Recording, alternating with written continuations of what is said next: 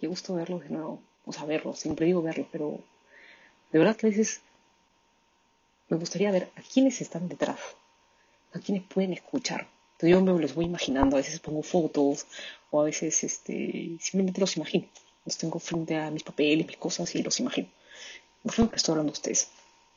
Bien, entonces no voy a hacer mucho preámbulo porque quiero hablarles de una vez de de una fiesta muy bonita y muy importante, que es la de Cristo Rey, que celebramos mañana domingo, que es la de Cristo, o, ya de repente es hoy día para ti, o, de repente lo vas a escuchar mucho después, no sabemos, pero la día fiesta de Cristo Rey.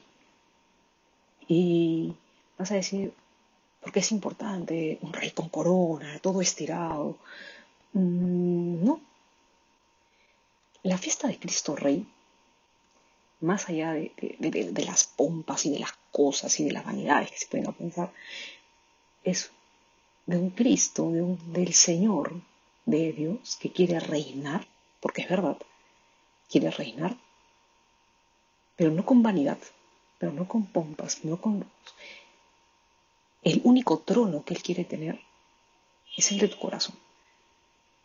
Así de simple, no voy a ir por las ramas, de frente.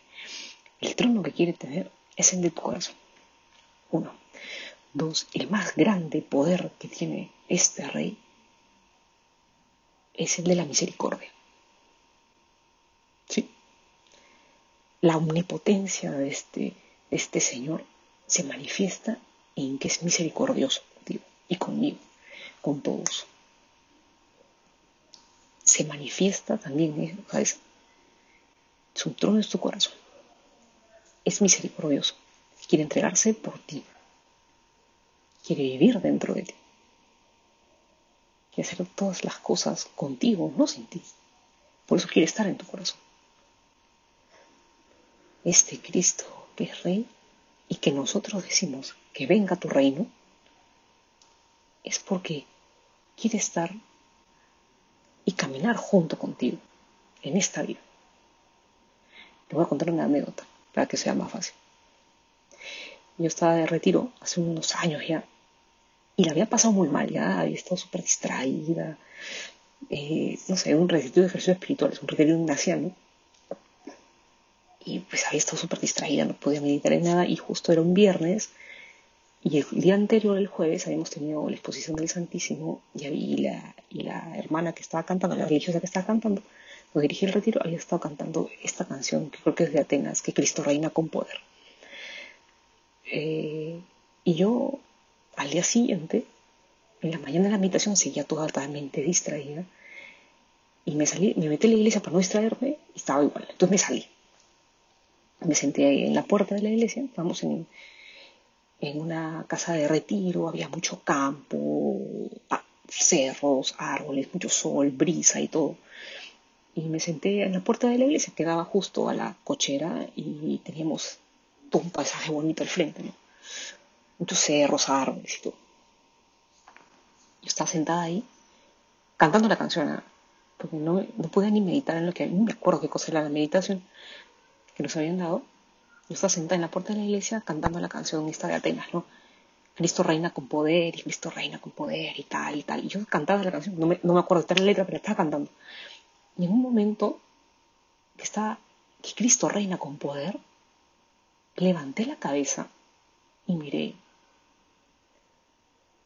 los cerros que tenía cerca, una cadena de cerros, montañas, estaban ahí al frente. Vi que los árboles se movían por el viento. Y, y, estaban como vivos. Y de pronto pasaron los pajaritos cantando, trinando, los pajaritos cantaban y cantaban. Y el sol se movía y las nubes también y de pronto todo era precioso. Y yo seguía cantando que Cristo reina con poder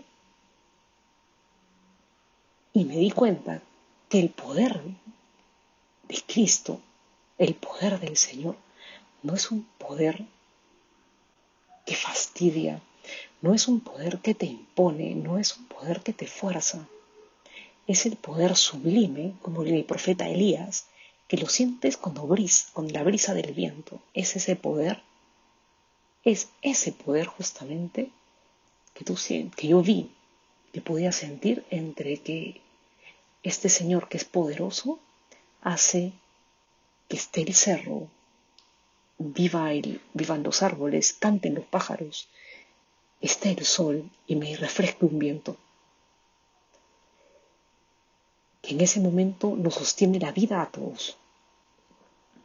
A los que estamos de retiro, a los que en ese momento la pasan mal, a los que están en sus casas, a los que en ese momento la pasaban mal y estaban en los hospitales, a los que estaban trabajando, a los que podían estar durmiendo, aunque era muy, tarde ya de mañana, ¿eh? pero podían haber estado durmiendo, probablemente del trabajo de la noche, a los que se estaban sacando y rompiendo el lomo trabajando, ¿no? O los que estaban jugando con los chiquitos, con sus hijitos, en fin. Para darte cuenta que Cristo reina con poder no hace falta muchas cosas. Hace falta que tú te pongas en presencia de Dios y que le preguntes, ¿cómo quieres reinar tú en mi vida? ¿Cómo se manifiesta el reino de Dios en tu vida? Yo estos días que he estado preparándome para esta fiesta también leía un poco de las meditaciones de algunas páginas de Instagram y decían, ¿cómo quieres que reine Cristo en tu vida? ¿Cómo quieres? ¿Cómo, o sea, como yo, si yo digo, venga tu reino, que venga el reino en mí, ¿cómo quiero que reine en mi vida? Esa preguntaste, ¿cómo quieres que reine en tu vida? ¿Cómo quieres que sea el Señor de tu vida? ¿Cómo quieres que habite en ti y permanezca para siempre, pero que nunca se vaya? Un reino que no tiene fin. Así está, te daré el trono de David su padre y su reino no tiene fin. ¿Qué más garantía que tener a un Señor que nos sostiene la vida, que acompaña y que va con nosotros de camino, que se queda contigo para siempre? Pregúntate esto en esta que viene, disfruta la plenitud y encuentra aquello que necesitas para que necesitas limpiar de repente para que Cristo venga y no para que le escondas tus heridas ¿ah? porque Cristo quiere reinar no porque sea en tu vida no porque seas perfecto sino porque probablemente tú tengas tantas heridas que necesita habitar ahí necesita venir él para que te ayude a limpiar eso que tienes dentro, esas heridas que te duelen. Eso, eso. Entonces pide Dios no ser inmaculado, porque no lo vamos a hacer, sino cada vez ser más como Él, cada vez ser más sencillo, para que Él pueda habitar en ti. ¿De acuerdo? Entonces, cuando tú reces el Padre Nuestro, cuando digas, venga a nosotros tu reino, piensan que quieres que Dios, que este Señor habite en ti. Que Cristo Rey venga a tu vida. Y si no eres creyente, porque puede pasar, o estás medio con dudas, pregúntale, ¿por qué eres rey? ¿Y cómo quieres reinar tú en mi vida? O en la vida de la gente. Déjame que te conozca y ayúdame a emprender ese camino. Nos vemos pronto. Que Dios les bendiga y pasen unos lindos días. Y se preparan para el aliento que viene.